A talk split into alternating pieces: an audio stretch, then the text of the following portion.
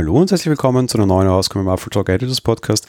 Ich möchte heute mit euch über Medienevents sprechen und über, naja, sagen wir mal, Medienevents und die WWDC und was das miteinander zu tun haben könnte. Grundsätzlich vortrommelt Apple so im Schnitt alle drei Monate, so jedes Quartal, alle, ja, die Presse, sagen wir mal, zusammen. Grundsätzlich ist es meistens im März irgendwas rund um das Thema Bildung, im Juni die WWDC, im September dann das iPhone-Event und dieses Jahr dann jetzt auch im Dezember ein neues Event, das vielen Leuten durchaus Kopfzerbrechen bereitet. Sehr überraschend gibt es nämlich doch noch ein Apple-Event dieses Jahr, eine große Keynote.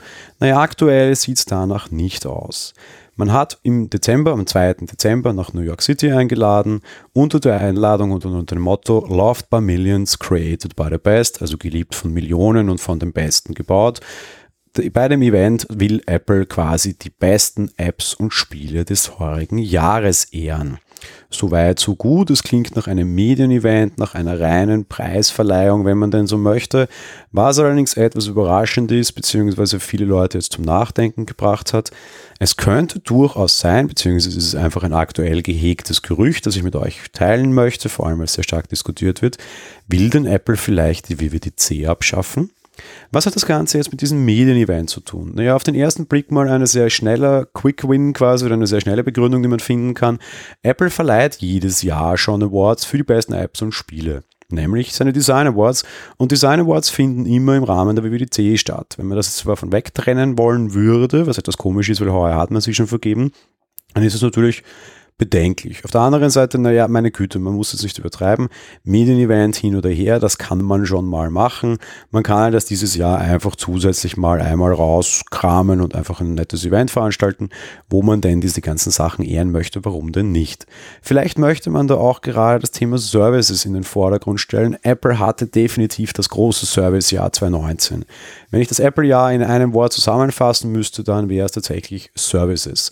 Ob die gut oder schlecht sind, ob die wirklich der große Heilsbringer für Apple sind, wie man sich hofft oder nicht, steht mal auf einem ganz anderen Blatt. Fakt ist aber, es gab im März eine eigene Veranstaltung, die nur für dieses Thema war und das ganze Jahr, auch jetzt bis zum Jahresende, hat uns das begleitet. Wir haben Apple News bekommen, gut, ja, wir hier nicht. Mal schauen, ob das mal jemals weitergeht, da sollen die Zahlen stagnieren. Was wir aber auf jeden Fall bekommen haben und sehr, sehr viele andere Länder auf der Welt auch, war Apple Arcade, der Spieledienst und jetzt Anfang November ja auch Apple TV Plus. Man hat sehr stark in diesen Bereich hinein investiert. Vielleicht dann auch nochmal aus dem eigenen Line-up die eigenen Geschichten nochmal rauskehren, das wäre schon durchaus schlau. Aber, und das ist eine Geschichte, die so ein bisschen mit dieser Ankündigung unterging, Apple hat überraschend auch in dieser Woche die WWDC-App umbenannt. Die heißt es Apple Developer App. Okay, soweit, so klar. Das, auf der einen Seite ist es durchaus verständlich. Ja, man möchte da zum Beispiel die ganzen Beispiel-Tutorials und Videos für Entwickler zusammenhalten. Normalerweise wird da einmal im Jahr ähm, Inhalt hineingekippt. Man kann sich aber durchaus vorstellen, da vielleicht nochmal oder mehrmals Inhalte hineinkippen zu wollen. Viele Dinge sind neu, da kommen auch immer wieder mal einige Sachen dazu. Warum denn nicht? Aber der Name WWDC ist weg und das ist eben wiederum Wind in den Mühlen all jener, die Angst haben, dass der WWDC fallen könnte. Zugegeben, die WWDC hat sich verändert. Früher hieß es immer klar, da gibt es keine Hardware, mittlerweile ist das relativ normal geworden. Gut, okay, Pro-Hardware, dann ist es halt eine Pro-Veranstaltung. Aber Fakt ist, die Keynote auf der WWDC hat relativ wenig mit Entwicklern zu tun, zumindest meinem Gefühl nach. Auch das ist eine große Keynote für die komplette Welt und für Medieninteressierte oder generell Apple-Interessierte, wie wir das sind. Auch bei der State of the Union danach, da ist auch alles, naja, mittlerweile sehr weich gespült. Ich kann mich erinnern, bei meiner ersten State of the Union, die ich geschaut habe, ist boah, lange, lange Zeit her, zehn Jahre vielleicht.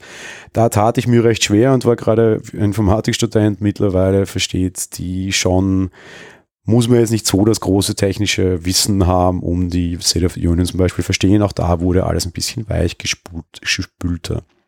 Generell ist natürlich auch der jährliche Software-Rhythmus bei Apple ein sehr großes Problem. Apple macht immer alles gleich. Im Juni ist die WWDC, im September kommt neue Hardware, also kommt neue Software. Jedes Jahr, jedes Jahr, jedes Jahr immer dasselbe. Ob das die schlaueste Entscheidung ist, weiß ich nicht. Sie haben sich dazu entschieden, iOS und iPadOS zu trennen. Man könnte diese Systeme auch zu unterschiedlichen Zeitpunkten veröffentlichen, offenbar gerade dann, wenn es so aussieht, als wäre es auch nicht immer im Oktober ein neues iPad dran. Dieses Jahr war es das nicht. Generell wäre es vielleicht auch ein guter Anlass, sich von diesen immer gleich geschalteten fixen Jahreszyklen zu verabschieden.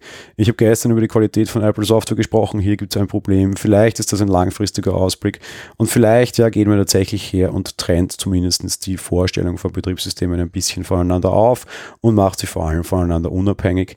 Insofern könnte dieses kleine Medienevent vielleicht doch ein kleiner, naja, Hoffnungsschimmer oder Trauerpunkt sein, je nachdem, auf was für einer Seite man steht. Wie wir zu dem Medienbericht Stellung nehmen werden, direkt am, am Anfang Dezember dann ist leider noch nicht ganz klar. Wir wissen noch nicht, wie Apple bei dem reagieren, was Apple genau vorhat. Kann sein, dass wir dazu noch etwas gesondert machen, also auch irgendwie eine Live-Geschichte oder so oder Podcast oder wie auch immer, werden wir dann sehen, wenn es soweit ist. Ihr werdet es auf jeden Fall auf apfeltalk.de als erster lesen, wie wir uns dazu verhalten werden und was wir versuchen für euch an diesem Tag auf die Beine zu stellen. Das war's für die heutige Folge. Wir hören uns dann morgen wieder mit einer App-Folge. Bis dahin, ciao.